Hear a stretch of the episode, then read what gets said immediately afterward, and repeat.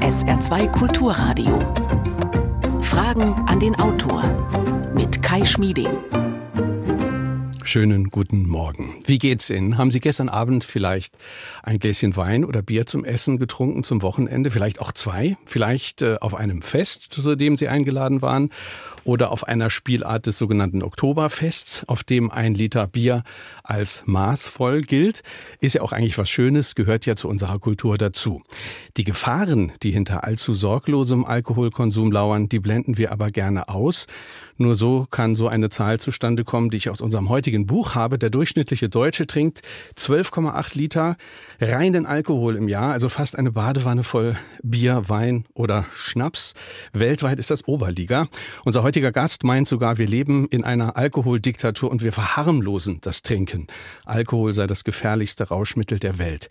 Er zieht daraus aber möglicherweise andere Konsequenzen, als Sie jetzt wohl vermuten. Ich freue mich auf das Gespräch mit dem Notfallmediziner und Drogenexperten Dr. Gernot Rücker. Schönen guten Morgen, herzlich willkommen hier in Saarbrücken. Wunderschönen guten Morgen, Herr Schmieding, guten Morgen, liebe Zuhörer und Zuhörerinnen. Ich freue mich, dass ich heute hier sein kann. Rausch, was wir über Drogen wissen müssen und wie ihr Konsum sicherer werden kann. Das ist der Titel des Buches und er signalisiert uns schon, der Autor lehnt den Rausch keinesfalls ab. Er sagt sogar sinngemäß, ohne den Rausch würden wir heute noch in Höhlen sitzen. Allerdings plädiert er für mehr Umsicht im Umgang mit Alkohol und insgesamt dafür, dass wir alle rauschmündig werden. Was das bedeutet und inwiefern wir aktuell, wenn man die Diskussion über die Gefahren von Cannabis sieht, oft mit zweierlei Maß messen, darüber werden wir in den kommenden 55 Minuten sprechen. Beteiligen Sie sich, Telefon und WhatsApp 0 681 65 100 oder per E-Mail Fragen an den Autor mit Bindestrichen dazwischen sr.de. Unter allen, die sich mit Fragen beteiligen, verlosen wir drei Exemplare des Buches. Herr Rücker, fangen wir an. Äh, wann war Ihr letzter Vollrausch oder hat es sowas in Ihrem Leben nie gegeben? Es hat es zweimal gegeben. Das letzte Mal war es mit 18 Jahren und dann habe ich für mich festgestellt, Kontrollverlust ist irgendwie nichts für mich und seitdem habe ich dem abgeschworen. Sie trinken tatsächlich gar keinen Tropfen Alkohol? Kein Tropfen Alkohol. Ich überlege schon, ob ich äh, auf ein Eis Eierlikör haben möchte oder ob ich eine Rumkugel esse. Ähm, als Geschmacksmittel, als Aromaträger, als Geruchsbinder ist ja Alkohol eines der besten Mittel, die es überhaupt gibt. Es gibt kaum einen Stoff, der besser Aromen bindet wie Alkohol. Also als Genussmittel ganz super, aber als Rauschmittel lehne ich das konsequent Wie, wie geht ab. Ihnen das dann auf Partys? Ich habe jetzt gerade eben erwähnt, es ist Wochenende, man ist vielleicht irgendwo zu Gast. Wenn, wenn Sie sagen, nein, ich trinke nichts, ist das tatsächlich so, dass Sie sich dann rechtfertigen müssen? Also ich habe den Status durch das Buch allein schon erreicht, wo man mir das abnimmt, dass ich das im Prinzip dann äh, als Mahner für den Alkohol natürlich nicht mehr für mich als Konsum beanspruche. Aber tatsächlich ist das so. Ich habe viele ähm, Buchleser, die mir berichten, dass sie dafür diskriminiert werden. Ich habe ein besonders schlimmes Beispiel. Äh, da war ich mal eingeladen in Berlin im Rahmen von einem Event und da war junge Dame, die hat berichtet, dass ihr Freund, der ist Sportler, der wollte wechseln ins Profilager und die haben ja, wenn die Fußball spielen, immer so ein Gelage danach. Also wenn die verloren haben, trinken die natürlich Alkohol, wenn die gewonnen haben, trinken die auch Alkohol. Und der hat gesagt, weil er Profisportler will, wollte er diese Gelage einfach nicht haben, um sich fit zu bleiben, um einfach in Kondition zu bleiben.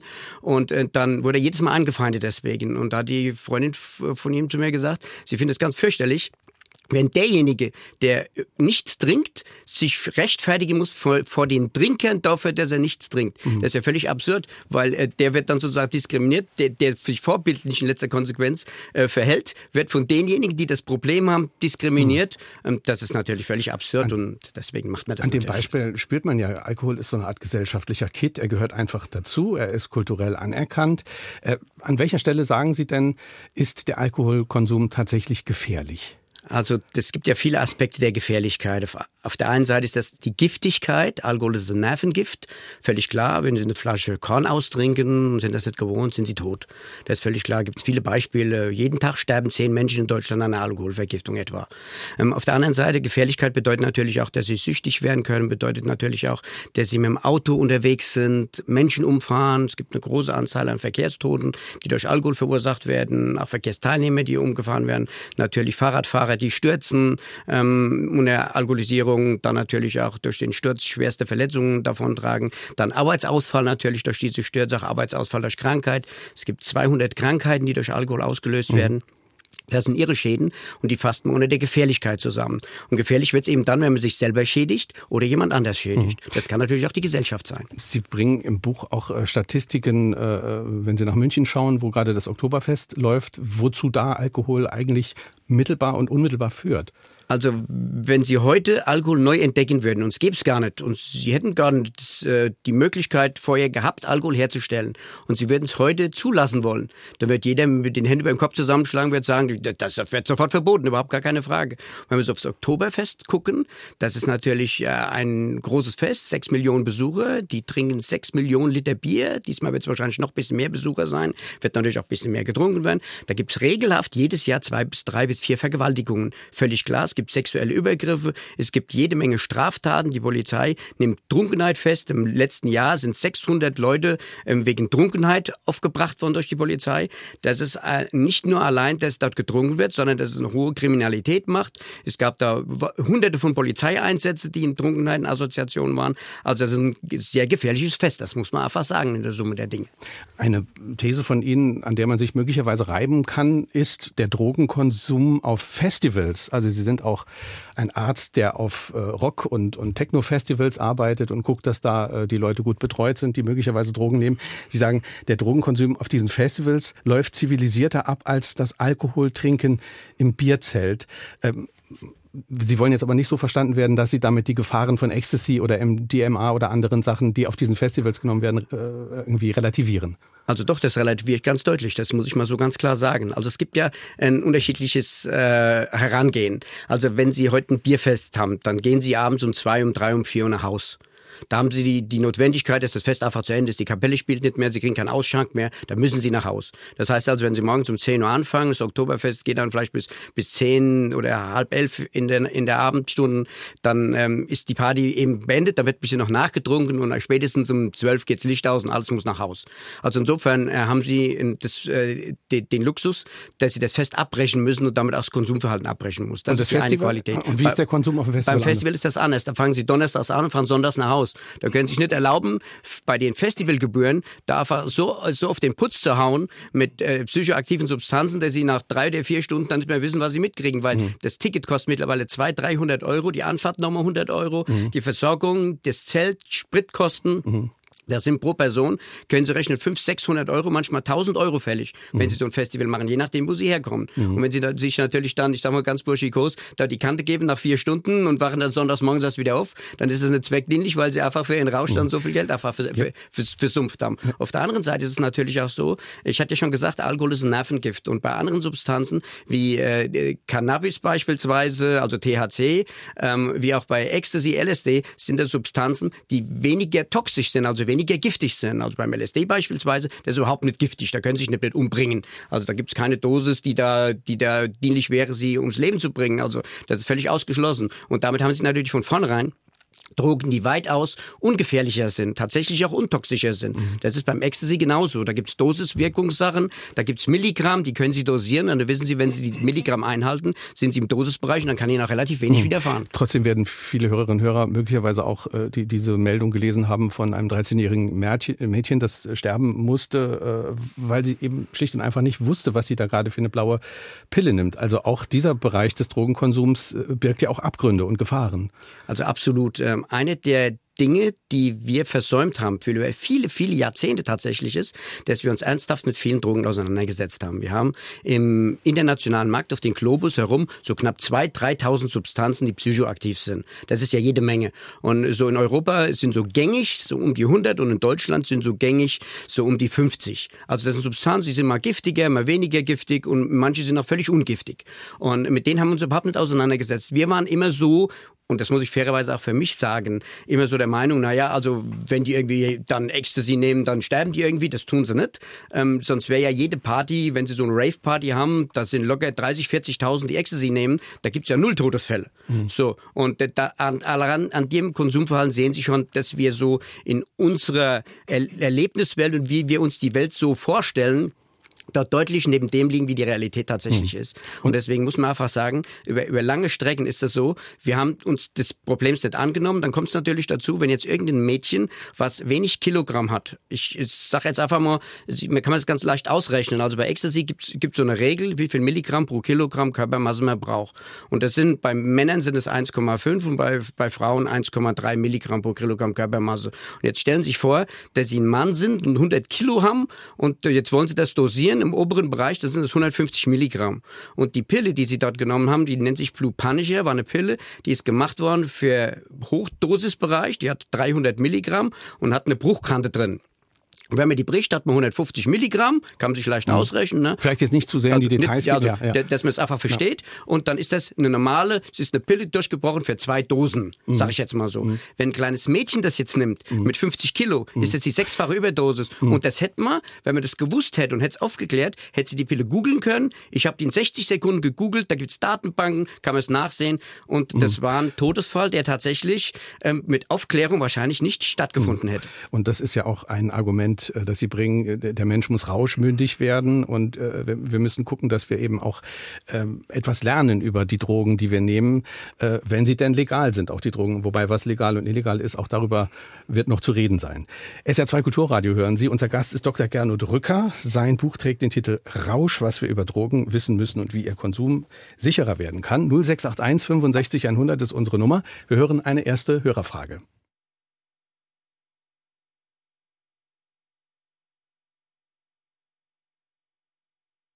Aus welchen Gründen greifen Menschen überhaupt zu Rauschmitteln?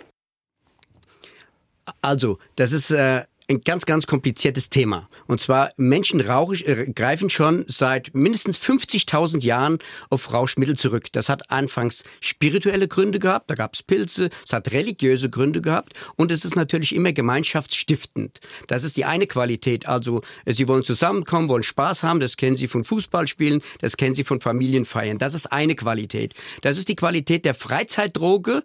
Ähm, die durchaus weniger gefährlich ist, das muss man so sagen, wie die andere Variante. Denn auf Rauschmittel zurückgreifen natürlich auch die, die maximalen Stress haben, die Gewalt in der Familie haben, die sexuelle Übergriffigkeit haben, die vielleicht im Beruf Stress haben, die vielleicht mit ihrem Beruf nicht äh, klarkommen, vielleicht auch den falschen Beruf gewählt haben, die sonstige Probleme haben. All bei denen ist das Problem, dass sie zu Rauschmittel äh, oder auf Rauschmittel zurückgreifen, relativ groß. Und die haben natürlich ein unglaubliches äh, Problem mit Sucht dann auch, weil das Rauschmittel sorgt dafür, dass sie der Realität entfliehen und damit natürlich auch in ihrem Alltag, in ihrer Tätigkeit beim Autofahren das verwenden. Mhm. Das muss man deutlich auseinanderhalten. Also auf der einen Seite das Rauschmittel zum Freizeitkonsum, das an, auf der anderen Seite das Rauschmittel, um den Alltag zu bewältigen. Und da wird's immer gefährlich. Mhm. Wenn wir mal über die Eigenschaften dieses spezifischen Alkoholrausches äh, sprechen, äh, über den Sie ja auch im Buch schreiben, diese spezielle Wirkung des Alkohols, äh, was passiert da? Was macht denn diesen spezifischen Alkoholrausch so besonders äh, gefährlich im Vergleich zu anderen Drogen? Also das, der erste Aspekt ist natürlich, der Alkohol ist euphorisierend. Überhaupt keine Frage, sonst würden Sie den nicht nehmen äh, für jeglichen Zweck. Die zweite Komponente, und das macht insbesondere Alkohol gefährlich, ist, dass die Wirkung nicht linear ist. Also ist es nicht wie beim Cannabis, je mehr Sie kiffen, sage ich jetzt mal so, um entspannter werden Sie. Beim Ecstasy, je mehr Sie nehmen, um Sie aufgedrehter werden Sie. Ist selber auch beim Kokain. Beim Alkohol ist es ein bisschen anders. Werden Ihnen erst ein bisschen wärmer, dann äh, werden Sie munter, dann werden Sie lustig, kontaktil, dann werden Sie unheimlich aggressiv oder Sie schlafen ein und zum Schluss sterben sie eben, weil sie eine Atemle Atemwegslähmung kriegen. Das nennt man eine nicht-lineare Wirkung, das ist immer gefährlich. Auf der anderen Seite ist Alkohol einer von den Drogen, die den Geschäftsführer im Gehirn außer Kraft setzen. Wir haben alle, wir Menschen, im Frontalhirn sitzt der Geschäftsführer und er sorgt dafür, dass man äh, keinen Unfug macht oder wenn so eine Unfugidee aufkommt, dass die schon im Keim erstickt wird. Und der Alkohol und das ist dem tatsächlich typisch, es setzt diese Kontrollmechanismen außer Gang. Das heißt also, wenn sich dann ein, ein, ein Gedanke wegbahnt, dann wird er nicht gebremst und äh, mündet einfach in eine Handlung, die manchmal total irrational ist. Da sehen wir einfach in Verrücktheiten. Normalerweise wird es als Verrücktheit dann abgetan und also so Schnapsidee, deswegen gibt es ja auch den Begriff der mhm. Schnapsidee, mhm. ähm, das ist einfach abgetan, aber manchmal eskaliert es dann und beim Autofahren natürlich bedeutet das auch, dass das dann in eine Unbelehrbarkeit einfach auch mündet und, und auch bisweilen in Aggression mündet, wenn man dem natürlich dann widersprechen will und derjenige das nicht einsieht, weil eben auch der Geschäftsführer dort nicht zu Hause ist mhm. an dem Tag. Jetzt werden viele Leute sich denken, na ja, also wann war ich denn das letzte Mal besoffen? Ich trinke ja nicht so viel, also Vollrausch habe ich eigentlich noch nie erlebt oder das ist ewig her, da war ich 16 vielleicht, aber ich trinke schon abends so mein Gläschen Wein, äh, äh, auch vielleicht zwei, dreimal die Woche zum Essen. Das ist gerade hier im Saarland, Genussland, möglicherweise auch normal. Im Buch haben Sie ja auch äh, so, so einen Selbsttest drin. Wo würden Sie denn sagen, was sind die Faktoren, wo, wo man beachten muss? Wann, wann wird dieser Konsum gefährlich? Also auch dieser, ich sag mal, äh, Konsum, ich trinke ja nur mal ein Gläschen Wein. Also wir haben jetzt bis dato immer so gesprochen über Partys und so, so Szenen, in denen man einfach so kumuliert Alkohol trinkt. Aber tatsächlich ist das so, wenn Sie jeden Abend Alkohol trinken, und ich sage mal ganz bewusst, egal welche Menge. Egal wie viel. Egal wie viel. Ähm, wenn es jeden Abend ist, sind sie leider abhängig. Das gibt Definition, die legt die Weltgesundheitsorganisation fest. Und es ist ja nicht allein die Tatsache, dass sie berauscht sind, sondern es ist ja auch die Tatsache, dass sie viele andere Erkrankungen damit sich auch einhandeln. Also sie müssen halt überlegen, wenn sie jeden Abend trinken, dann sind das 365 Tage im Jahr und das machen sie 20 Jahre lang. Dann können Sie sich vorstellen, wie viele Abende sie dort trinken. Und wenn Sie überlegen, dass das ein Nervengift ist, natürlich auch ein Gift für die Leber ist, auch ein Gift ist, das Nervenzellen kaputt macht, dann können Sie sich vorstellen, wenn Sie jeden Abend da so eine Giftladung draufgeben, 30 Jahre lang, was das bedeutet. Und deswegen ist das klar geregelt. Also wenn Sie nicht mindestens jede Woche zwei Pausetage einlegen beim Trinken, sage ich jetzt mal so, da sind Sie tatsächlich schon abhängig. Äh, das hört natürlich nicht jeder gern, aber wir müssen uns einfach den Fakten stellen. Das ist nun mal so. 0681 65 100 ist unsere Nummer. Rausch ist der Titel des Buches. Was wir über Drogen wissen müssen und wie ihr Konsum sicherer werden kann. Dr. Gernot Rücker ist unser Gast. Wir hören eine nächste Frage. Jedes Jahr veröffentlichen die Bundesländer Statistiken über die Zahl der Drogentoten. Warum lese ich nie eine Statistik über die Zahl der Alkohol- und Nikotintoten? Ja, das ist eine ganz einfache Sache. Also die äh, Alkoholtoten, die kann man, ähm, wenn man die zusammenzählt, über das ganze Jahr relativ gut äh, bestimmen. Das sind so 75.000. Ich sage es jetzt mal für die ganze Bundesrepublik, damit Sie mal eine Relation dafür kriegen. Also jedes Jahr sterben in Deutschland egal an was, so eine Million Menschen, roundabout. Das hat in den letzten Jahren ein bisschen zugenommen. Das liegt aber nicht an der Pandemie, sondern es liegt daran, dass jetzt geburtenstarke Jahrgänge kommen, die älter werden, einfach, dass die normale Bevölkerungspyramide, die auf dem Kopf steht. So, und davon sterben, wie gesagt, 75.000 an Alkohol, 120.000 an Nikotin und an alle anderen zusammen sterben 2.000. Sie können sich jetzt unschwer vorstellen, was das für ein Faktor ist, der da drüber ist. Also es ist nur ein Bruchteil, die an illegalen Drogen sterben und bei dem anderen sind die so präsent, dass die gar nicht der Rede wert sind. Deswegen wird in der Statistik das nur als illegale Drogentoten ausgewiesen. Und natürlich, wenn da, wenn da Steigerungen sind, ist es ja klar. Also von, von 2021 zu 2022 waren das mal 300 oder 400 als Steigerung. Dann sind das natürlich als Pressemeldung gleich 13, 14, 15 Prozent. In Wirklichkeit sind die, ist der Anteil derer, äh, die an illegalen Drogen sterben, im Vergleich zu den Gesamtdrogentoten noch nicht mal im messbaren Promillebereich. Mhm sind aber auch natürlich viel weniger. Mir kam gerade der Gedanke, wenn man diese Zahlenverhältnisse sieht, Sie haben ja eben als Beleg für die Gefährlichkeit äh, für Alkohol auch Sekundärschäden gebracht, also Autounfälle, äh, Gewalt, haben Sie, glaube ich, gesagt. Äh, muss man dabei nicht auch dann äh, berücksichtigen, dass sogenannte illegale Drogen äh, sehr viel weniger Menschen nehmen und dass auch deswegen diese Sekundärfälle auch sehr, sehr viel weniger dort vertreten sind, ganz automatisch? Also äh, Sie müssen ja davon ausgehen, dass Sie erstmal eine Zahl der Konsumenten haben. Also wenn Sie überlegen, wie viel Pillen und wie viel THC im, Umsatz, im Umlauf sind, dann können Sie sich vorstellen, wie viele Unfälle das generieren müsste. Aber so ist es leider nicht. Ähm, wir, wir, denken, oder Gott sei Dank natürlich auch nicht, wir denken immer, das sei so unter, der, unter dem Deckmantel dessen, dass man das vielleicht nicht so gewahr wird. Aber tatsächlich haben wir äh, in Deutschland äh, bestimmt acht Millionen Cannabiskonsumenten, wenn es nicht sogar zehn Millionen sind.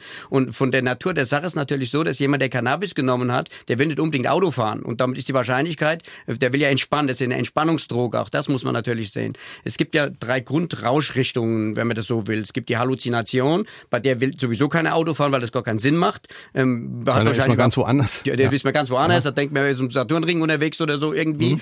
Und dann gibt es natürlich die Entspannung, dann gibt es den Antrieb. Und so eine Alkohol ist natürlich so eine Antriebsdroge im niedrigen Dosisbereich natürlich. Und wenn sie eine Entspannungsdroge haben, dann haben sie überhaupt keine Lust, sich dem Stress des Straßenverkehrs auszusetzen. Deswegen sind die Delikte mit Cannabis relativ selten. Beim Alkohol weiß ich ziemlich genau, weil ich eine Statistik habe davon machen lassen in Flensburg extra. Und äh, da wird er sehr unangenehm. Das kann ich jetzt sagen, weil wird jeden Tag werden in Deutschland 110 Führerscheine einkassiert wegen Trunkenheit am Steuer. Und wir gehen davon aus, dass nur jede 600. Fahrt entdeckt wird. Das heißt im Klartext, wir haben mindestens jeden Tag 60.000 besoffene Autofahrer auf Deutschlands Straßen mhm. unterwegs. Da könnt ihr euch vorstellen, wie groß die Dimension ist. Und das ist ja. so allgegenwärtig, dass wir das gar nicht mehr wahrnehmen. Wenn wir nicht drüber nachdenken. Äh, Hans Krämer, äh, unser Hörer, hat geschrieben an Fragen an den Autor mit Bindestrichen des RDE und bringt äh, das Geschäftliche in die Diskussion. Wir sprachen auch vor der Sendung drüber. Wie bewertet der Autor die Situation, dass der Staat vom Alkoholverkauf ja auch profitiert? Das sind ja auch massive Einnahmen, die da generiert werden, Steuereinnahmen. Überhaupt nicht. Der Staat hat das größte Nein. Minusgeschäft, was er sich überhaupt noch vorstellen kann.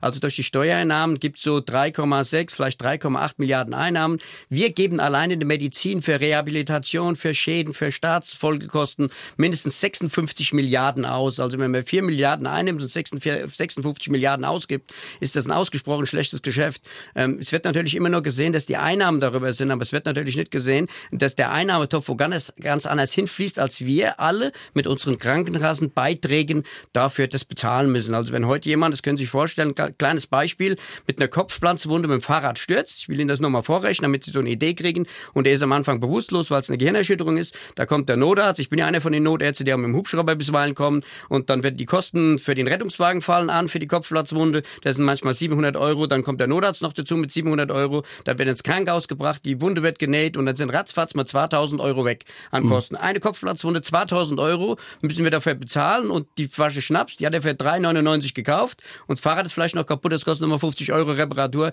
Da können Sie sich vorstellen, dass das eine ziemlich schlechte Rechnung ist, wenn man die macht. Mhm. Wir hören eine nächste Frage. Der Genuss eines leicht beträufelten Schwarzwälder Köchstückchens oder einige Gläser billigen Fussel. Wie stellen Sie da die, die Qualitätsunterschiede dar?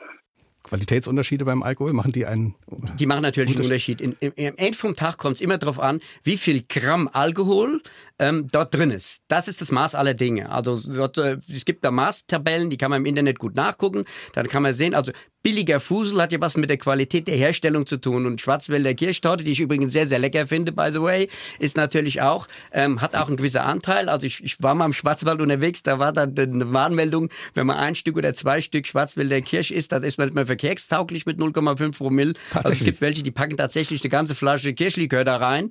Das habe ich dann mal recherchiert. Das ist tatsächlich bei manchen so, ähm, aber ähm, das ist natürlich nicht, nicht üblich. Aber es geht im Ende vom Tag geht es um die Gramm, die drin sind und die machen natürlich natürlich das Gift aus. Aber das zeigt ja auch ein Problem. Wenn man sich so eine Alkoholflasche anguckt, dann ist da diese obskure Zahl Volumenprozent. Also die ist nicht obskur, aber die wenigsten von uns werden wohl sofort eine greifbare Vorstellung haben. Wie, ja, wie kann ich mir denn jetzt vorstellen, wie viel Alkohol da drin ist? Ist das nicht auch ein Teil des Problems? Also absolut. Dass es nicht klar genug draufsteht? Absolut. Also die Alkoholsteuer, die ist ja ganz lustig. Ne? Die haben sie eingeführt, um die kaiserliche Kriegsflotte zu finanzieren. Da war die Prozent, deswegen wurden die drauf gedruckt. Irgendwann mal 1900 irgendwas. Und äh, seitdem, wir haben ja keine kaiserliche Flotte mehr. Wir haben ja noch nicht mal die Gosch Fock mehr ernsthaft, die funktioniert. Und deswegen ähm, ist das einfach eine überholte Größe. Tatsächlich kann man, wenn man das wollte, auf jede Flasche die Grammzahl draufdrucken. Und wir haben ja im Regelfall mit plus minus sehr, sehr stabile Gewichte. Also ich wiege jetzt, kann ich mal sagen, 75 Kilo. Mhm. Ne, und das ist bei mir konstant. Also das mhm. variiert mal ein bisschen ein paar Kilo, aber letztendlich sind 75, 75 Kilo. Und wenn ich die 75 Kilo, es gibt Tabellen, die gibt es im Internet, die kann man nachlesen, kann man gucken, wie viel Alkohol muss man trinken, um 0,5 Promille beispielsweise zu haben und nicht mehr fahrtüchtig zu sein. Mhm. Ne, also bei meinen Kilogramm. Und dann muss man sich einmal nur merken, wie viel Gramm man braucht für 0,5 Promille und dann kann man einfach das rechnen. Wenn auf jeder Flasche das draufstehen würde, das ist ja auch eine der zentralen Forderungen aus dem Buch, dass man einfach die Grammzahl draufschreibt. Also dass man auf jede Bierflasche, auf jede Bierflasche 033 zum Beispiel, dass da draufsteht, wie viel Gramm, sind drin. Ja. Und das ist dann auch viel einfacher, weil Sie können sich vorstellen, wenn Sie jetzt ähm, mit Ihrem Lebenspartner oder mit einer, einer Gemeinschaft unterwegs sind und Sie trinken und dann können Sie ganz einfach mit Addition das einfach hinkriegen, können sagen, so viel, ein Bier hat so und so viel Gramm, so 20 Gramm hat so ein Bier, das können Sie ausrechnen und dann wissen Sie, aha, ich bin so schwer und das ist ja bei Ihnen immer dieselbe Größe, die 0,5 Promille. Und dann können Sie einfach die Grammzahl zusammenbringen. Das hat auch den ungemeinen Vorteil, dass äh, wenn wenn sie Jugendliche oder im Prinzip ähm, wenn man jetzt Schüler drauf auf aufklären will, wie viel man, wann man genug hat, ist das natürlich beim Alkohol schwierig. Also ich weiß nicht, ob Sie schon mal probiert haben, jemand zu erklären, wann er genug hat. Das mhm. können Sie gar nicht. Sie können niemand erklären, wann er genug hat, weil mhm. es jeder für sich ermitteln muss. Und eigentlich gehört auch gar nicht äh, Alkohol und auch keine andere Droge in kindliches mhm. Gehirn bis 21 Jahre. Das ist ja noch eine andere Qualität. Aber wenn es dem denn schon so ist, dass Sie bei einer Konfirmation beispielsweise die Konfirmanten und die Konfirmantin dann alle besoffen machen, dann müssen Sie auch klar sein, was Sie dort anrechnen, wenn Sie das reinpacken. Mhm. Und wenn Sie dann die Gramm zusammenzählen, haben Sie das ganz einfach. Also das gehört zum Standard. Auch eine der zentralen Forderungen aus dem Buch ist, dass jede äh, Flasche Schnaps, jedes alkoholische Getränk die Grammzahl beinhalten muss. Sie haben jetzt im Vorbeigehen gesagt, es gehört kein Alkohol in jemanden äh, der noch nicht 21 ist. Äh, völlig klar, das ist ein Nervengift. Also, also man braucht sich gar keine Illusion tatsächlich auch dafür, dass Leute erst ab 21 Tatsächlich, also das ist natürlich schwierig jetzt mit jemandem. Viele mit trinken doch schon Bier mit 15 bei uns. Ja, es geht mit 11, 12 los. Ja, also ich, ich habe unter meinen Patienten im Notarztdienst in, in unserer Stadt, da habe ich eine Patientin, die trinkt mit 14 zwei Flaschen Apfelkorn jeden Tag. Zwei Trau Flaschen mit 14. Das ist traurig. Ne? Und das gibt's, das ist keine Seltenheit. Und ich habe Patienten, die trinken jeden, Flasche, zwei, jeden Tag zwei Flaschen Doppelkorn. Mhm. Also ich habe regelmäßig Patienten, zu denen ich komme, die zwei Flaschen Schnaps am Tag trinken. Also ich habe aber einen Fall gehabt, da haben wir in der, in der Wohnung mal 350 Flaschen Schnaps gezählt. Irgendwie die drin waren bei einem, bei einem Fall. Mhm. Und deswegen, aber man muss es ganz klar sagen, wir haben natürlich jetzt diesen volljährig ab 18 und wenn es nach mir ginge, das, das sage ich ganz klar, mhm. ab 18 gibt es kein Alkohol, noch keine andere Droge. Mhm. Ist Nervengift, hat nichts im Kinderhirn verloren. Zum Thema passt diese Frage von Dietmar Huber, hat uns geschrieben aus Saarbrücken, an äh, Fragen an den Autor mit Bindestrichen dazwischen nsr.de. Seine zentrale Frage, es geht mich der Alkoholismus meines Nachbarn etwas an. Und dann schreibt er dazu, Alkoholkranke begleiten mich seit meiner Kindheit im familiären Umfeld, im Freundeskreis, Nachbarschaft und insbesondere auf der Arbeit. Meine Antenne hierfür hat sich immer bewahrheitet. Ich wurde jedoch schon mal ausgelacht oder nicht ernst genommen, wenn ich das Thema im jeweiligen Umfeld diskret angesprochen habe. Ein Nachbar, in Klammern Arzt, Ausrufezeichen und Lebensgefährtin, äh, trinken pro Woche drei bis vier Kästen Bier, zusätzlich wird Marihuana konsumiert. Beide sind verhaltensauffällig, streitsüchtig, aggressiv und beleidigend. Die übrige Nachbarschaft schaut weg. Ist das äh, eine Erfahrung, die viele Leute machen, äh, dass es auch schwierig ist, sozusagen dazwischen zu gehen oder überhaupt sich zu äußern? Oder geht mich das überhaupt was an? Also das geht sie natürlich natürlich was an. Wenn sie sich in die Behandlung von dem Arzt begeben, dann wollen sie nicht vom besoffenen Arzt behandelt werden.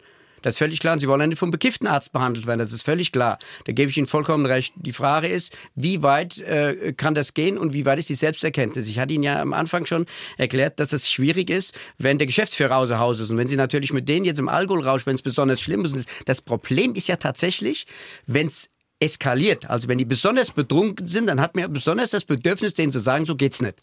Ne? Und ähm, dann ist aber, das ist genau der Moment, wo der Geschäftsführer außer Haus ist. Und dann nutzt es natürlich nichts, wenn Sie in der, in der Hochphase der Trunkenheit mit dem versuchen, in die Kommunikation zu treten. Aber was, was raten Sie dem Hörer? Also was, was hätte er tun können? Oder in welcher Situation? Oder hätte er sich vielleicht Hilfe holen sollen noch? Also es ist halt schwierig, Hilfe zu holen. Aber es ist natürlich auch so, irgendwann werden die aufgebracht durch Straßenverkehrskontrolle. Und das ist natürlich auch so eine Sache, die finde ich absolut sinnvoll. Wenn ein Arzt im Straßenverkehr erwischt wird mit Trunkenheit, muss der vor der Ärztekammer erscheinen, muss vor den Suchtausschuss und wird dann unter Beobachtung Beobachtung gestellt. Das geht auch gar nicht anders. Sie können, die können nicht vom alkoholisierten Arzt behandelt werden. Das geht einfach nicht. Das hat einfach Grenzen. Ähm, das ist ein großes, großes Problem. Wir haben in der Medizin einen großen Anteil an Suchtpatienten, das ist völlig klar. Ähm, die Mediziner sind, die in Pflege tätig sind, das sind nun mal sehr stressbelastete Berufe, das sind Berufe, die große Emotionalität abverlangen, das sind Berufe, die äh, in, äh, durch die Pandemie schon gebeutelt waren, dann durch ähm, starken Kostendruck mittlerweile ganz groß unter Druck geraten sind. Viele entscheiden sich nicht mehr dafür. Immenser Arbeitsaufwand, immense Bürokratie, Zuwachs, den das hatte. All das sorgt dafür, dass immenser Stress ist und die versucht man zu kompensieren. Und manche, dem bleibt nichts weiter übrig oder sehen auch keinen anderen Ausweg, außer sich so zu wattieren, indem sie eben eine Droge dafür verwenden. Mhm. Und deswegen ist das halt problematisch. Aber mhm. wenn das so ein Ausmaß ist, muss man es halt recherchieren. Man muss halt, das ist genauso, äh, wenn sie, sie können auch nicht betrunken mit einem schnellen Auto unterwegs sein. Da muss man irgendwann, muss man die Polizei, wenn eine Schlangenlinie mhm. fährt, mal informieren, muss sagen, tut mir leid. So geht's eben nicht. Mhm. Und das hat einfach Grenzen. Und hier ist die überschritten, glaube ich. Viele Hörerfragen sind hier in der Warteschlange. Wir wollen eine nächste hören. Von Wilhelm Busch gibt es den Ausspruch, es ist ein Brauch von alters her. Wer Sorgen hat, hat auch Likör. Wie entstehen Süchte? Sind Ängste der Auslöser? Ängste hat der Hörer ist jetzt Eine meiner absoluten Lieblingssprüche, zitiere ich ganz, ganz häufig auch in Vorlesungen. Ähm, das ist tatsächlich, Angst ist mit einer der Trigger. Angst und Stress sind die Haupttrigger für eine Sucht und die kann man nicht einfach so abstellen und manche wollen das auch, interpretieren das als Schwäche von sich selbst und wollen sich das nicht eingestehen und auch die anderen das nicht zeigen lassen und dann trinkt man sich eben Mut an. Das kennt man auch von diesem, ich trinke mir Mut an. Viele Leute ähm, sagen ja auch vor einer Stresssituation, äh, naja, äh, dann, dann kann ich so ein Gläschen Sekt trinken. Ist, ist das schon eigentlich problematisch, wenn man, wenn man allein schon diesen Gedanken hat, dass man, dass man sagt, äh, jetzt habe ich eine Stresssituation, jetzt trinke ich mal vorher ein Glas Sekt? Oder äh, ist, ist das noch im Rahmen des, des mündigen Rausches? Nein, also das ist schon Alltagsdroge. Wenn Sie Stress haben, sage ich, nehme das für den Stress. Wenn Sie sagen, ich will jetzt mal lustig werden und gehe jetzt abends aus und trinke mal ein Sektchen, dann sage ich wunderbar. Wenn Sie lustig haben, Sie einen Rausch, das ist schön. Wenn Sie sagen, ich habe Stress und greife zu einer psychoaktiven Droge ist das schon eine Alltagsdroge, weil Stress ist allgegenwärtig und damit haben sie schon die Grenze überschritten mhm. eigentlich. Wir hören eine nächste Frage. Viele Medikamente sind ebenfalls Drogen, die äh, meistens auch von Ärzten verschrieben werden. Beispielsweise die Gruppe der Benzodiazepine, um nur einige zu nennen. Äh, Patienten haben enorme Schwierigkeiten, diese Präparate von selbst abzusetzen. Äh, wie sieht denn der Autor diesen Aspekt? Katastrophe.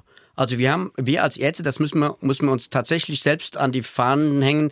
Ähm, ein Großteil dieser Süchte tatsächlich produziert. Also Benzodiazepine gelten neben ein paar andere Stoffe als die schwerst zu entziehenden Substanzen, die es gibt. Ich bin auch noch Suchtmediziner und es gibt fast nichts mehr, was schwieriger ist wie das. Und da ist schon Abhängigkeit nach 14 Tagen ist schon gegeben. Und deswegen ist es natürlich ein immenses Problem. Das sind Beruhigungsmittel, oder? Beruhigungsmittel. Benzodiazepine sind Beruhigungsmittel. Die haben den Vorteil, dass sie wenig giftig sind, aber hochsuchterzeugend sind. Und es ist natürlich relativ einfach. Sie gehen dann zu einem Arzt und sagen oder zu einer Ärztin, ich habe jetzt Stress, ich bin äh, durch irgendwas so äh, mitgenommen, dass ich einfach so ein Mittel brauche, um wieder runterzukommen. Und dann ist natürlich einfach, die Pille hilft die natürlich ein bisschen dabei am Anfang, aber das ist natürlich genau dasselbe wie mit Alkohol auch. Also Benzodiazepin hat keine andere Qualität, sage ich jetzt mal, als Rauschmittel wie Alkohol im Hochdosisbereich. Das ist genauso eine Abhängigkeit. Ganz schlimm und Benzodiazepin, Riesenproblem. Mhm. Und der Pharmamarkt, der da drüber ist, das wird ja viele Hörer jetzt oder Hörerinnen natürlich auch da draußen ähm, vielleicht an sich selbst entdecken, nehmen Medikamente, Beruhigungsmittel, Einschlafmittel ein, weil sie Gedanken vom Tag über haben und denken dann, sie kämen besser klar. Und das generiert eine Unmenge. Es gibt Millionen von Abhängigen, die mhm. tatsächlich von solchen Einschlafmitteln Schlafmittel und Beruhigungsmittel abhängig sind, tatsächlich. Ein Kapitel, das mich besonders nachdenklich gemacht hat äh, in dem Buch, ist eben das, wo Sie über die Wirkung von diesen Psychopharmaka und Beruhigungs- und Schlafmitteln im Alltag äh, schreiben. Ganz besonders bitter finde ich das Beispiel vom, vom Seniorenheim, über das Sie schreiben. Ja, das ist ein ganz, ganz böses Beispiel. Äh, das ist ja ganz häufig, das ist ja äh, immenser Druck. Äh, ähm, viele Altenpflegerinnen und Altenpfleger, die dort unterwegs sind, müssen mit vielen Patienten klarkommen unter wirtschaftlich schlimmen Bedingungen und die verteilen dann, ich will jetzt nicht sagen, dass das überall so ist, aber zum großen Teil gibt es kaum noch einen Senior, der in so einem Altersheim ist, der kein Beruhigungsmittel kriegt, weil einfach damit der Senior ruhig gestellt wird. Und das ist natürlich auch so ein Problem. Ich habe dann äh, auch äh, gesehen, dass man natürlich, wenn ich im Notarztdienst unterwegs bin, bei vielen Patienten da so Verordnungsblätter hat, die auf Bedarfsverordnung gehen und dann tatsächlich der Bedarfsverordnung dann jede Nacht umgesetzt wird. Das ist natürlich ausgesprochen kritisch. Und deswegen habe ich auch gesagt, ich habe nichts dagegen, wenn die sich, also mir wäre es tatsächlich lieber, wenn die abends einen Joint rauchen, dann schlafen sie genauso gut ein, als wenn sie dann Beruhigungsmittel nehmen. Das ist genauso äh, von der Wirkung her geeignet wie auch ein Beruhigungsmittel und macht nicht so stark Sucht äh, wie tatsächlich die meisten dieser ähm, scharfen Beruhigungsmittel, die verschrieben werden. Wenn Sie tatsächlich so weit gehen zu sagen, äh, dass Altersheime ohne Psychopharmaka die absolute Ausnahme sind? Ähm, ich glaube schon. Also wenn ich so die Listen angucke als Notarzt, ich meine, als Notarzt bin ich ja konfrontiert mit Tag und Nacht und wenn ich mir so die, die, äh, die Listen angucke, mir ist in der letzten Zeit kaum äh, ein Verschreibungsplan äh, erinnerlich, in dem kein Einschlaf- oder Beruhigungsmittel drauf gestanden hätte. Wir hören eine nächste Frage. Wie steht der Autor zur Einführung einer Zuckersteuer? Zucker ja. auch ein wichtiges Kapitel. Ja, Buch, mein, ne? mein Lieblingsthema. Ja. Äh, ich habe jetzt gerade mal ausgerechnet, äh, in jeder Flasche 450 Milliliter Ketchup sind 24 Zuckerwürfel drin. Also das ist natürlich äh, auch ein Killer Nummer eins. Zuckersteuer würde ich sofort einführen, gehe ich mit. Ist ein Psychoaktivator, ist eine Droge, völlig unstrittig. Die allererste Droge, die die Menschen nehmen, ist Zucker. Und deswegen bin ich ganz bei Ihnen. Äh, durch Diabetes, Milliardenschäden, die da auftreten, würde ich sofort machen, bin ich ganz bei Ihnen. Zucker ist ein plastisches Beispiel, äh, über das Sie schreiben, wie der Mensch den Umgang mit Drogen lernt. Vielleicht beschreiben Sie das auch nochmal. Also äh, ja, Sie bringen das, das Beispiel vom, vom, Eis und der ja, Kleine genau. kriegt dann Eis. Also, ja. also die Droge ist ja so definiert, ich bringe eine Substanz, also ich bin im momentanen Ausgangszustand, bringe eine Substanz in den Organismus und der Organismus reagiert dann mit einem Wunschzustand. Also wenn ein Kind da schreit jetzt und kann sich nicht beruhigen und ich gehe am Eisstand vorbei und gebe dem Eis, also Kind weint, leckt am Eis, das ist ja eine Substanz, Zucker ist da eben drin, mit dem Aromastoff oder Paararomastoffe und Kind freut sich. Klassische Kriterien von der Droge. Ne? Also bring Ausgangszustand heulen, bring die Substanz ein, Kind leckt dran, ist Zucker und dann freut sich das Kind, Tränen sind weg. Klassische Droge. Also Zucker ist insofern auch eine psychoaktive Substanz. Kann, kann, man, kann man Zucker so bezeichnen? Absolut, absolut. Und evolutionär haben wir nicht gelernt, äh, mit der Endmenge des Zuckers umzugehen, weil der Zucker so neu ist, äh, evolutionsbiologisch betrachtet, dass wir da kein Maß haben. Da gibt es keine Obergrenze, die wir da haben. Praktisch alles gezuckert, was wir haben. Ich bin ja auch so ein Zuckerjunkie, trinke gern Cola und so, aber äh, da gibt es kein Maß. Das haben wir evolutionär, ist da, ist da keine Grenze, weil das einfach nicht vorkam. In den letzten paar tausend Jahren, wo wir den Zucker erst in dieser Schärfe als, als Aromastoff verwenden, da konnte die Evolution nicht mithalten und hat einen Mechanismus gemacht, wo wir sagen, jetzt muss man aufhören, Zucker zu konsumieren. Da gibt es kein, kein Limit. Das heißt, ich kann mir fünf Tafeln Schokolade reinhauen, da wird es mir vielleicht ein bisschen übel, aber es ist anders als das Korrektiv, das es ja. beim Alkohol gibt. Äh, dann kommt irgendwann der Punkt, wo ich also wirklich sehr deutlich merke, bis hierhin und nicht weiter. Ja, da, da kommt ja alles raus irgendwann, ist Schluss. Ne? Also wenn sie Alkohol, dann sind sie tot, können sie nichts mehr machen. Beim Zucker können sie am Zucker nicht tot essen, sage ich jetzt mal. Akut wenigstens nicht. Es gibt ja auch viele Todesfälle, die im Zuckergefolge natürlich sind, weil viele Krankheiten ähm, durch den Zuckerkonsum kommen, aber das ist natürlich klar, es ist eine Droge, gibt es überhaupt keine Frage. Die ist da nicht so berauschend ähm, wie andere Substanzen, wie LSD beispielsweise, aber es ist eine Droge, gibt es überhaupt keinen Zweifel darüber. Was weiß man über die Zuckerersatzstoffe, also die Limonaden, die dann mit Aspartam zum Beispiel gesüßt sind, haben die auch eine ähnlich äh, psychoaktive Wirkung? Nein, eigentlich gar nicht, aber das, äh, das Thema ist ein ganz anderes, weil es, es greift natürlich in andere Mechanismen ein. Wir brauchen ja Zucker, es ist ja ein essentieller Stoff. Übrigens, die wenigsten Menschen wissen überhaupt, dass wir Cannabis-Rezeptoren haben wir auch. Wir haben also Andockstellen für Cannabis, hat die Biologie so vorgesehen. Und wir haben auch Andockstellen für Heroin und Opioide und Cannabis und solche Sachen. Und Morphium natürlich auch. Also hat der Körper schon sozusagen ein Schloss dafür schon eingebaut. Die haben wir natürlich. Und für Zucker, den brauchen wir. Ohne Zucker sind wir tot. Das ist völlig klar. Und deswegen ist das natürlich schwierig. Jetzt sind wir mit dieser Konzentration natürlich da konfrontiert. Und die hat natürlich andere Dinge. Wenn Sie den Zucker da weniger nehmen von was anderes, müssen Sie den Zucker irgendwo anders herholen. Und das ist häufig so, dann trinken Sie das, dann nehmen Sie hinterher noch einen Schokoriegel und nehmen was, was extrem gesüßt ist. Oder Sie nehmen Früchte. Die neuen Früchte sind ja auch auf Zucker tatsächlich, Fructose so geprimed, dass sie sehr süß sind. Also wenn Sie so einen Urapfel, den man heute noch so am Straßenrand kriegt, sind die natürlich bei weitem nicht so süß. Und die Trauben, die Sie für, für 3.000, 4.000 Jahren mal hatten, waren natürlich überhaupt nicht so süß, wie die heute sind. Also holen Sie sich den Zucker sonst woher und dann greift das natürlich dann wieder, das ist ein bisschen Selbstbetrug im Ende vom Tag. 0681 65 100 ist unsere Nummer. Eine nächste Hörerfrage. Was hält der Autor als Alternative zum Alkohol von alkoholfreiem Bier bzw. alkoholfreiem Wein?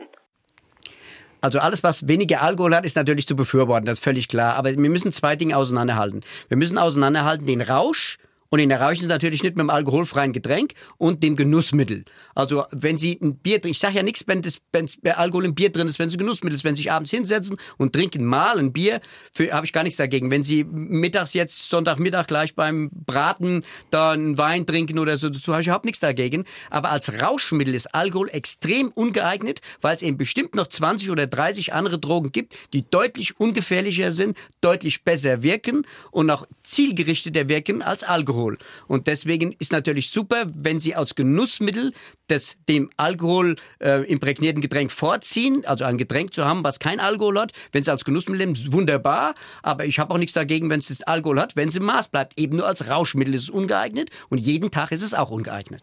Es kann ja auch sein, dass der Mensch irgendwie so ein Ritual braucht, dass er irgendwie äh, zum Abendessen gerne ein Glas Wein trinkt und dass er möglicherweise sich ja selbst austricksen kann, äh, wenn er ein neues Ritual einführt und, und dann diesen Wein durch alkoholfreien Wein ersetzt. Äh, könnte das möglicherweise eine Hilfe sein, aber das ist wahrscheinlich auch nur. Äh nee, doch, absolut, das geht super. Das ist zum Beispiel auch ein Riesen, Riesenproblem beim, beim Rauchen, ist das dasselbe. Rauchen ist ja Ritualisierung. Also es nutzt ja nichts, wenn Sie, also wenn, wenn Sie Raucher sind und rauchen am Tag 20 Zigaretten, wollen jetzt damit aufhören. Ne? Da ist es ja nicht so, dass Sie dann sagen, ich höre jetzt auf und nächsten Tag funktioniert das. Da gehört ja Rückfall zum Geschäft. Und es liegt einfach daran, dass wenn Sie die Zigarette nehmen, die Zigarette sie ritualisiert. Das heißt, Sie haben also Ihre Tagesrituale und da nehmen Sie einfach eine Zigarette und wenn Ihnen das fehlt, dann fallen Sie in Vakuum. Mhm. Weil das Ritual dann eben ausfällt. Da brauchen mhm. Sie ein Ersatzritual. Und jetzt so, wenn Sie sagen, ich trinke das jeden Abend und dann überlegen Sie sich tatsächlich was alkoholfrei ist, dann ist das Ihr Genussmittel, was Sie haben, hat aber nichts mit dem Rausch zu tun. Mhm. Es sei denn natürlich, Sie sagen, ich brauche jetzt den Alkohol, weil ich so gestresst bin. Also ich kenne viele, die mich ähm, dann mal so ansprechen und sagen, ich trinke jetzt jeden Abend, ich habe so einen, so einen Stresstag gehabt, ich muss jetzt einfach mal zum Runterkommen, so zwei Gläser Wein einfach trinken. Aber dann sind sie schon in der gefährlichen Zone, weil dann ist das wieder, um den Stress zu reduzieren. Hat nichts mit Genuss zu tun. Also man ist gut dran beraten, wenn man differenziert den Stress vom Genuss. Wenn man sich dessen schon mal bewusst wird, da hat man, glaube ich, schon viel gewonnen. Welche Rolle spielt bei diesem Konsum, den Sie gerade beschreiben, denn dann Gewöhnung auch? Also es macht doch einen Unterschied, ob ich jetzt äh, einmal im halben Jahr jetzt zwei Gläser Wein trinke oder ob ich das jeden Abend mache. Naja, das ist natürlich, das hat was mit der Motivation zu tun. Wenn Sie jeden Abend Stress haben und nehmen das, dann stellen Sie ja fest, das ist ja wie so ein Medikament. Ne? Also wenn der, wenn der Blut, ja, Blutdruckmedikament, da wissen Sie, der Blutdruck ist besser, dann haben Sie keinen Schwindel mehr, keine Schweißausbrüche, der Kopf wird nicht rot und Sie fühlen sich einfach besser und da sind Sie nicht mehr so drimselig, sagt man. Und wenn Sie natürlich jetzt ähm, einen suchtfördernden Stoff nehmen wie Alkohol oder so, da verlangt er natürlich zur Wirkung einfach eine Steigerung. Das ist in der, in der, in der, in der Natur der Dinge. Denn wenn es wirkt und Sie können es ja nicht, Sie kriegen die Sorgen ja nicht weg. Also wenn Sie einen stressigen Tag haben, ist der stressige Tag ja nächsten Tag nicht besser. Eigentlich ist, ja ist es noch klar. schlimmer. Möglich. Ne? Also das ist das Gewöhnung. Ja, ja. Und wenn Sie natürlich dann feststellen, dass irgendwie Wirkung dann nachlässt und dann erhöhen Sie einfach die Dosis. Das fällt beim Blutdruck ist das ja anders. Blutdruck, der tut ja erstmal nicht weh. Der fühlt sich nur mal gut. Aber hier ist es halt so, der Stress bleibt ja da. So. Und Sie werden sich des Stresses bewusst. Aber unglücklicherweise, und das ist ja genau das, was der Faktor der Sucht einfach ausmacht, ist die Tatsache, dass Sie dann, wenn Sie eben merken, dass die Wirkung nachlässt, eben sie hochdosieren. Und der Körper merkt das natürlich auch. Der ist ja nicht blöd. Und er sagt sich, naja, hat mir jetzt gut getan, da probieren wir mal ein Glas mehr. Mhm. Und dann ist das weg und dann geht es immer so weiter. Und dann irgendwann langt das Bier nicht mehr. Dann wird dann auf Spirituosen umgestiegen. Weshalb auch tatsächlich es ganz clever ist, wenn man tatsächlich die Preise von Spirituosen und vom Alkohol generell massiv erhöht, weil dann der Umstieg einfach schwieriger wird. Also ja klar, also wenn Sie eine gewisse Menge an Alkohol brauchen, dann können Sie die ab einer gewissen Größenordnung mit Bier nicht mehr erreichen. Na, das ist völlig klar. Bier hat ja einen gewissen Prozentsatz, ein paar Prozent. Und wenn, wenn das nicht mehr langt, müssen Sie auf Spirituosen umsteigen mhm. im Hochdosisbereich, weil es nicht mehr anders geht. Und wenn sie es natürlich massiv, massiv äh, verteuern, dann wird dieser Prozess natürlich deutlich verlangsamt und damit ist klar, wird natürlich auch weniger Schaden gemacht. Also Vor, Vorbild wären möglicherweise nordeuropäische Länder auch, ja. wo, wo, wo, das so läuft. Ja, absolut. Äh, wobei das als schwierig ist, weil da gibt es noch ein paar andere Faktoren, die, die das so machen. Das hängt auch davon ab, wie viel Tageslicht sie haben. Bei nordischen Ländern ist das häufig so, dass sie dort äh, wenig Tageslicht nur haben, dass du sagst, depressionsfördern und solche Dinge. Das muss man aber mit, mit ins Kalkül ziehen. Deswegen sind die von Haus aus sehr geneigt sind. Die haben lange Winter, wo die sich beschäftigen müssen. Das ist natürlich alles äh, für das Gesamtwohlbefinden von einem Menschen natürlich alles auch schwierig. Deswegen haben die auch sehr, sehr, sehr scharfes Konsumverhalten. Mm, aber das sind Faktoren, die muss man einfach dann auf, auf dem Schirm haben. Aber wenn man es, wie gesagt, so die Mechanismen mal äh, durchschaut und sich ein bisschen näher das einfach anguckt, dann ist man da gut beraten, wenn man sein Verhalten einfach so ein bisschen nach dem ausrichtet, äh, dass man das trennt, was ist Genussmittel, was ist Rauschmittel und damit kommt man schon relativ weit. Dr. Gernot Rücker ist heute Morgen unser Gast in Fragen an den Autor. Sein Buch trägt den Titel Rausch, was wir über Drogen wissen müssen und wie ihr Konsum sicherer werden kann. 0681 65 100 ist unsere Nummer. Eine nächste Frage. Ich möchte den Autor fragen, wie hoch ist die Rückfallquote bei Alkoholentzug und wie oft kann man einen Alkoholentzug machen? Ich, ich glaube, der Deutschlandrekord liegt bei 150, glaube ich, Entzüge. Ähm, da gehört, und das muss man auch verstehen, also Rückfall gehört absolut zum Krankheitsbild. Es ist nicht so, dass sie sagen, ich muss jetzt nach drei, hat das keinen Sinn mehr. Es gibt Patienten, die haben 30, 35 Entzüge. Das ist nicht so eine ganz große Seltenheit. Ähm, das ist eher dem geschuldet, dass der Stressor oder die Ängste, die drin sind, äh, im, Vorfeld einfach nicht so unter Kontrolle gebracht worden sind, dass das funktioniert. Stellen Sie sich vor, ich komme manchmal in Wohnungen, da müssen wir FFP3-Masken aufsetzen, müssen Bonbons nehmen, weil der so stinkt, weil der so marode ist. Dann gehen die in den Entzug und dann kommen sie zum Schluss, wenn sie fertig sind, nach, nach ein paar Wochen, ein paar Monaten, wieder in Hause an, an, wieder zu Hause an und dann sind die im gleichen Chaos. Das ist natürlich schwierig und deswegen äh, muss man verstehen, also zu, ne, zu einer Abhängigkeit gehört natürlich, äh, wenn es Substanzen das hergeben, natürlich, wenn der das mitmacht, der Entzug. Und Rückfall ist eine ganz normale Sache beim Entzug. Das ist nichts Schlimmes, ist kein Versagen von dem, sondern gehört zum Krankheitsbild einfach dazu. Und wenn ihr zehn Entzüge gebraucht habt, ist es eben so. Und wenn es beim Elfen funktioniert, wunderbar. Aber da gibt es keine Obergrenze. Einfach dranbleiben. Am wichtigsten ist allerdings auch, dass man die Grundausgangssituation, die dazu geführt hat, dass der Konsum eben so eskaliert ist, dass man den versucht zu ändern. Und wenn man der Schraube gut drehen kann und alle kräftig mithelfen von der Familie, äh, dann ist dem viel gewonnen. Äh, auf der anderen Seite ist natürlich auch so, wenn die Familie den Konsum natürlich deckt und jeder den Deckel darauf hält und keiner das nach außen irgendwie zeigen will, dass da ein Alkoholproblem ist, dann äh, eskaliert man das schon im Vorfeld in so einem Maße, dass natürlich, wenn es dann in dem, in dem Endpunkt in so einem richtig, äh, in so richtig starken, starken Abhängigkeit dann geendet ist, das umso schwerer hat, ähm, aus dem, aus der Teufelsspirale wieder rauszukommen. Wir haben eine weitere Hörerfrage oder Höreranmerkung. Guten Morgen. Als FASD-Fachkraft arbeite ich in der Jugendhilfe. FASD ist die häufigste vorgeburtliche Behinderung. Offizielle Zahlen variieren zwischen 5.000 bis 10.000 pro Jahr. Durch Alkohol in der Schwangerschaft wird das kindliche Gehirn nachhaltig geschädigt, sodass diese Menschen in der Regel ihr ganzes Leben lang betreut werden müssen. 80 Prozent dieser Kinder kommen in die Jugendhilfe. Diese Schwerbehinderung könnte zu 100 Prozent verhindert werden und geht durch alle Bevölkerungsschichten. Ich bitte darum, dass keiner trinkt, wenn er schwanger ist. Alkohol in der also bin Schwangerschaft. ich absolut bei Ihnen. Erstmal vielen Dank für dieses Engagement. Das finde ich total toll, dass es jetzt ganz viele Fachkräfte gibt, die sich dort fortbilden lassen, die, die, die dessen sich annehmen. Das ist ein Riesenproblem. Tausende von Kindern, die haben das. Ich halte selbst Alkohol trinken, Schwangerschaft für Kindesmisshandlung. Völlig klar, überhaupt keine Frage ist das. Und deswegen bin ich natürlich völlig bei Ihnen in der Trunkenheit und überhaupt keine Druck hat was in der Schwangerschaft zu suchen. Aber ich habe schon am Anfang gesagt, es hat nichts im Kinderhirn zu, äh, zu äh, hat nichts im Kinderhirn verloren und damit hat es natürlich auch äh, in der Schwangeren nichts verloren. Aber nochmal vielen Dank für das Engagement von vielen Fachkräften, die da draußen sind, die das jetzt sichtbar machen und dass es tatsächlich so ist. Das ist ein deutlich unterschätztes Problem und das stellt die Gesellschaft für immense Herausforderungen. Und natürlich, was auch klar ist, solche Kinder haben unwahrscheinliche Schwierigkeiten, auch in der Familie drin zu bleiben, wo Trunkenheit ja sowieso herrscht. Also nochmal vielen Dank für das Engagement. Äh, wie gefährlich ist Alkohol im Vergleich zu anderen Drogen, an äh, illegalen Drogen? Äh, hier kommt ein kritischer Einwand von unserem Hörer Peter. An WhatsApp hat er geschrieben 0681 65 100. Er schreibt, es sterben also weniger Menschen an illegalen Drogen. Aber er fragt dann, wie viele Menschen schädigen durch diese Drogen ihr Gehirn und landen in der Psychiatrie? Ja, das ist eindeutig. Natürlich die meisten am Alkohol. Ich kann jetzt keine Zahlen da sagen, aber das ist äh, völlig klar. Also Sie können sich ausrechnen. Also wenn Sie, das ist immer so, das ist die Spitze des Eisbergs. Ne? Also der, die Spitze, was oben rausguckt, das ist das, was wir sehen. Und was oben rausguckt, sind eben bei den illegalen Drogen sind es eben so 2000. Und was bei den anderen äh, Nikotin und Alkohol rausguckt, sind eben 200.000. Und dann ist natürlich die Basis umso breiter, die unten drunter ist. Das ist natürlich, und das muss man vielleicht auch ein bisschen verstehen, äh, Rauschmittel, die gibt's nicht ohne Schaden und die gibt's auch nicht ohne Kollateralschaden egal welches Rauschmittel Sie anrühren, das macht immer Schaden.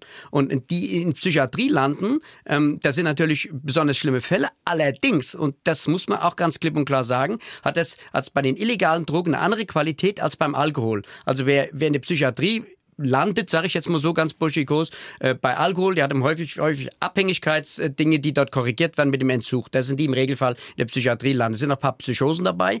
Andersrum, bei, bei den anderen Drogen sieht es ein bisschen anders aus. Da haben viele Patienten vorneweg psychotische Erkrankungen oder psychiatrische Angangserkrankungen. Und wenn diese Erkrankungen, die vorneweg sind, ähm, dann äh, bei dem Patienten sichtbar sind, ist das Problem, was man da hat, ähm, dass die sich selbst dann versuchen zu therapieren. Mhm. Und wenn die sich selbst therapieren und das geht geht schief, dann kommen die auch tatsächlich dann in Behandlung und das ist dann besonders schlimm. Die versuchen natürlich so, so lang wie es irgendwie geht, ähm, den Konsum einfach ähm, dort zu vertuschen, was auch daran liegt, dass wenn Sie beispielsweise mit THC, und das ist ja die klassische Droge, also Sie haben, Sie haben Unruhezustände beispielsweise oder so psychotische Anfälle, die gibt es manchmal, die drin sind und Sie korrigieren das mit THC, hilft das tatsächlich relativ gut am Anfang und dann irgendwann übernimmt dann die Droge, weil Sie dann damit besser klarkommen. Und wenn Sie dann äh, zu einem Arzt gehen oder zu einer Ärztin gehen und äh, äh, vertrauen sich dem an, kann es bisweilen passieren in, die, in diesem ganzen Entdeckungsprozess, dass sie dann unter Umständen Berufe nicht mehr machen können, ihren Führerschein verlieren und hoch stigmatisiert werden. Deswegen ist das nicht so ganz einfach, jetzt zu sagen, die kriegen Psychosen von den Drogen, sondern ganz, ganz häufig ist das so, dass die vorher schon psychiatrische Erkrankungen hatten, dann die Droge genommen haben und dann jeder auf die Droge springt und sagt, die Droge war's. Mhm. Aber ehrlich gesagt ist das ein kleiner Also wollen Sie tatsächlich sagen, äh, dieser Zusammenhang kann zustande kommen, weil Menschen mit Psychosen eher zu Cannabis greifen, weil dieses Argument ist ist in der momentanen Liberalisierungsdebatte ja sehr präsent, äh, dass der Konsum gerade bei jungen Menschen von Cannabis zu Psychosen führen kann. Ist das der alleinige Grund, dieser Zusammenhang, den, den, den Sie da das gerade... Ist, das ist sicherlich nicht der alleinige Grund, aber der Hauptgrund.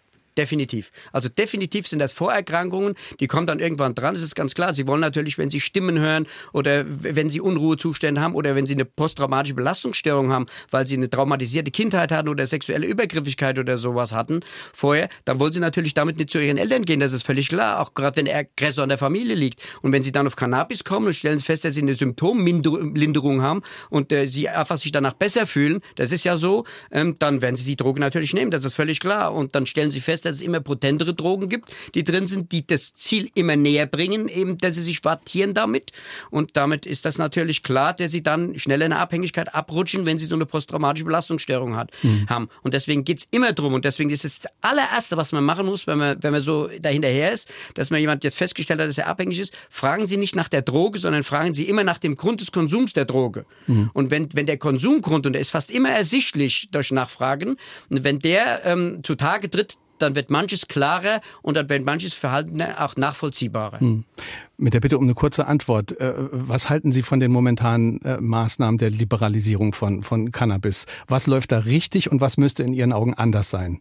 Also völlig klar ist, Cannabis muss legalisiert werden. Da gibt es überhaupt keine Debatte dran vorbei. Wir haben acht Millionen Konsumenten, die nehmen manchmal künstliche Cannabinoide mittlerweile in Kauf, die tatsächlich tödlich enden. Also das natürliche Cannabis, also die, die Pflanze, das die THC produziert, ähm, die ist ungiftig. Also da können Sie sich nicht mit umbringen. Mit äh, künstlichen Cannabinoiden, die entdeckt worden sind oder entwickelt worden sind, ähm, um einfach äh, dieses, äh, dieses Betäubungsmittelgesetz äh, auszuhebeln, im Prinzip, die sind gefährlich gefährlich und bisweilen auch tödlich und das entfällt damit. Und es ist natürlich völlig klar, sie haben eine Qualitätskontrolle, die sie brauchen. Und ach, also wir gehen davon aus, dass wir zwischen 8 und 10 Millionen Konsumenten haben. Wie wollen sie denn 8 oder 10 Millionen Konsumenten mit Cannabis-Clubs irgendwie, die die Pflanze noch selber mhm. anbauen wollen, wie sollen sie das gewährleisten? Das heißt, das ist völlig absurd. wofür plädieren Sie? Das ist äh, Freigabe und Handel frei im Apothekenareal. Also Apotheker kennen sich ja aus mit, mit Kräutern schon seit Anbeginn der Menschheitsgeschichte.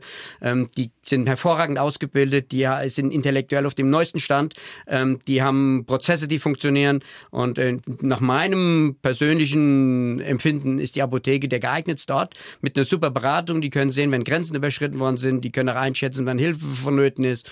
Und die können die auch anderweitig beraten, auch mit dem Arztbesuch. Das können Cannabisclubs natürlich nicht. Ganz abgesehen von der ökologischen Sauerei, die das macht, das muss ich mal so ganz deutlich sagen, weil die Pflanze braucht unglaublich viel Wasser und die Pflanze braucht unglaublich viel Energie. Die hat Schädlinge, die muss angebaut werden. Das ist nichts für Anfänger und ich habe es ja aus, aus, aus Spaß Spaß als Vergleich gesagt, es gibt natürlich auch Konsumenten, die abhängig sind und wenn die da im Club sind, ist das selber, als wenn der Schäferhund auf die Metzgerei aufpasst. Also das macht nicht viel Sinn. Äh, die letzten fünf Minuten sollten wir vielleicht noch darüber äh, sprechen, was man noch konkret machen kann, was man anders machen kann. Sie haben in dem Buch, glaube ich, den Satz geschrieben, der Mensch hat ein Recht auf Rausch, der Rausch gehört irgendwie auch dazu. Ähm, und Sie fordern eine Drogenmündigkeit.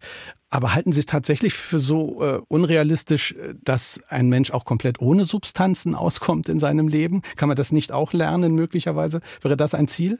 Ich sitze ja hier. Deswegen, bei mir funktioniert es ja komischerweise. Aber ich fühle mich auch meine, meine Situation relativ pudelwohl.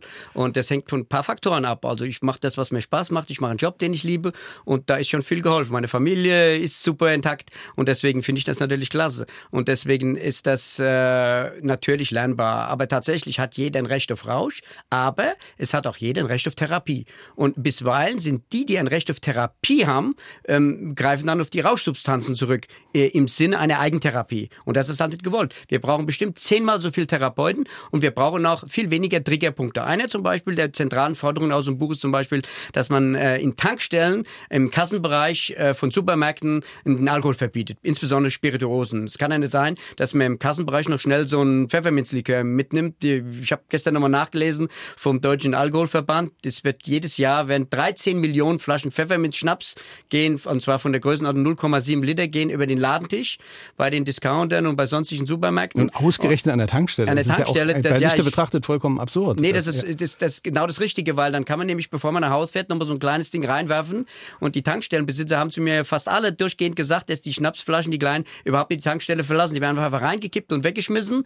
Und da äh, heißt es, das heißt, es gibt so, so, so, ein Running Gag bei uns ist das, ähm, das Pfefferminz Schnaps, das ist im Prinzip der, der, die Zahnbürste des Alkoholikers. Mhm. Denn das ist Pfefferminz, da denkt man, das Kräuter, das riecht dann nicht nach Alkohol, dann kann man seinen Pegel damit ganz gut noch hinkriegen und äh, deswegen gehen da so viele Mengen einfach über den Tisch. Damit. Andere Forderung ist, haben Sie schon gesagt, Alkohol anders kennzeichnen, Volumenprozent vielleicht nicht machen, sondern Grammangabe auf, genau. auf den Flaschen drauf, damit man sich das selber ähm, ausrechnen kann. Alkohol verbieten halten Sie also für keinen gangbaren Weg? Nein, ist doch gar nicht sinnvoll. Alkohol ist eine der besten Substanzen tatsächlich, wenn man Genussmittel haben will. Aromaträger gibt es nichts Besseres wie Alkohol, schwöre ich drauf. Ne, viele Sachen werden mit Alkohol gebunden und Parfüm ohne Alkohol wird gar nicht gehen. Mhm aber Alkoholkonsum erst ab 21, haben Sie auch gesagt? Ja, also ich, ich werde werd noch mit mir handeln lassen bis 18 wegen der Volljährigkeit. Äh, aber dann müssen wir tatsächlich bei der Schulausbildung ganz schön Gas geben, das hinzukriegen. Und wir müssen natürlich sehen, dass wir die Therapeutenzahl einfach hochfahren, dass die psychischen Erkrankungen richtig unter Kontrolle geraten, dass wir soziale Netzwerke knüpft und dass man versucht, Verständnis dafür zu haben, dass das nicht der Bodensatz der Gesellschaft ist, die eben abhängig sind, auch die schwerstabhängigen sind, sondern dass einfach ganz, ganz schlimme Lebensgeschichten sind, viele Sachen falsch gelaufen sind und die Gesellschaft grundlegend da versagt hat. Also so, es kann ja nicht sein, dass äh, Kinder vergewaltigt worden sind, dann irgendwann abrutschen in die, in die, in die Drogensucht und dann mit Prostitution der Auslöser der sexuellen Übergriffigkeit in der Prostitution endet. Das ist ja eine Katastrophe. Da muss man sich ja verschämen als Gesellschaft. Und dafür müssen wir sorgen, dass dafür ein Verständnis ist mhm. und dann ist viel gewonnen. Das heißt, wir müssen auch als Gesellschaft erkennen, Alkohol ist auch ein soziales Problem und, und muss auch äh, an diesen Stellschrauben angepackt werden. Absolut, ist ein soziales Problem. Und viel, wir haben viele soziale Probleme. Alkohol ist ein Therapeutikum, was eben die Symptome verdeckt, aber eben die Ursache nicht. Und deswegen, und Alkohol ist nicht das Beste, deswegen müssen wir einfach lernen, dass es noch andere Drogen gibt, die da gangbar sind und die man durchaus auch dafür verwenden kann. Also Alkohol, die Diktatur des Alkohols, die ist in der heutigen Zeit, in der heutigen Wissenschaftszeit ähm, nicht akademisch und auch nicht demokratisch. Mhm. Das ist völlig klar.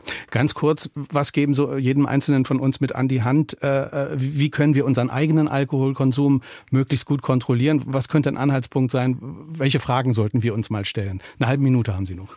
Also am allerbesten trinken Sie ein bisschen weniger und überlegen Sie, wann ist Rausch und wann ist Genuss. Und wenn Sie diese Grenze für sich neu definieren, dann haben Sie ganz, ganz viel gewonnen.